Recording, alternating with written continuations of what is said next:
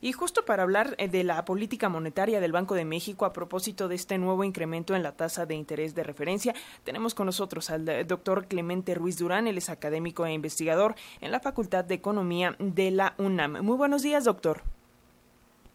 Muy buenos días, ¿cómo está usted?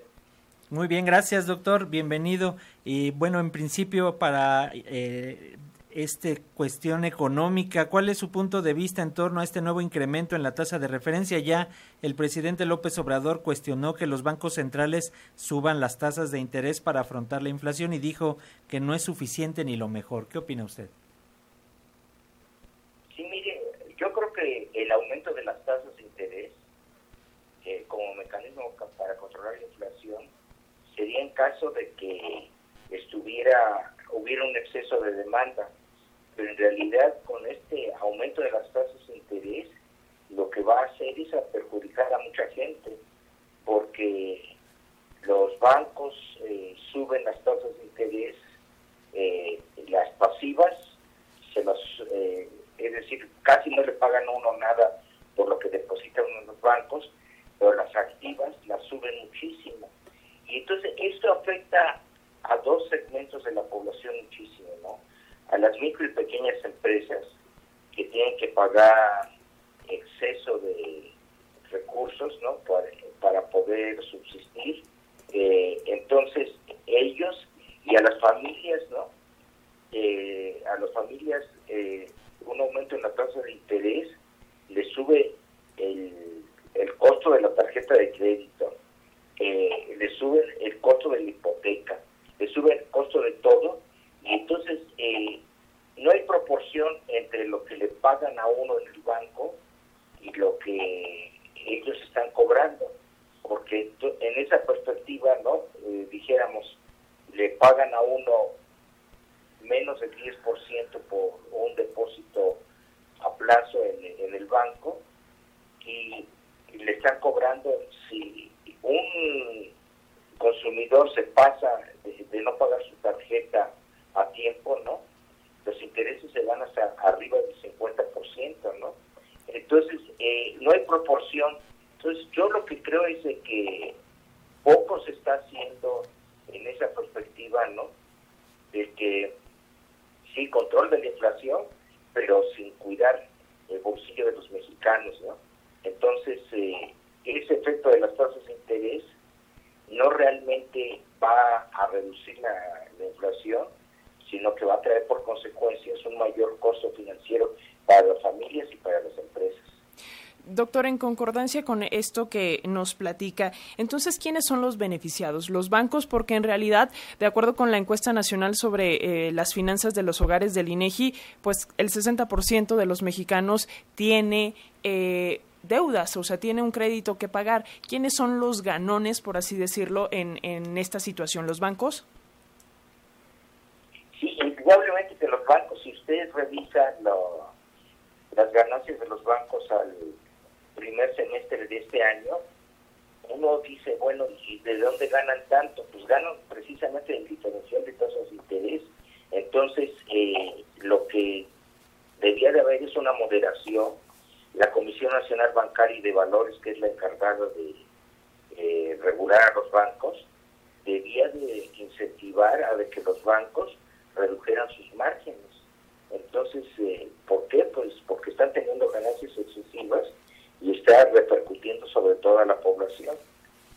Y yo creo que requeriríamos ¿no? que la acción pública se enfocara ¿no? Eh, a varias cosas, ¿no? a un abasto adecuado para que los precios de los alimentos eh, bajen y después la segunda cosa sería eh, regular a los bancos para reducir el costo financiero que tienen las familias y las empresas. En este sentido, doctor, ya el presidente anunció que la próxima semana van a dar a conocer junto con empresarios algunos programas, algunos planes que puedan realizar justamente para hacer frente a esta inflación que sigue en aumento. y ya nos decía usted algunos de estos puntos.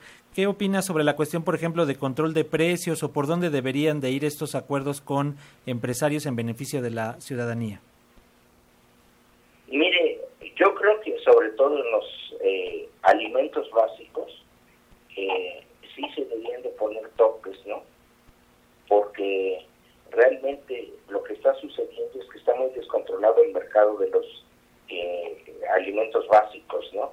Entonces, eh, para la, el ama de casa, para el que va al supermercado y se encuentra con que las verduras están caras, ¿no?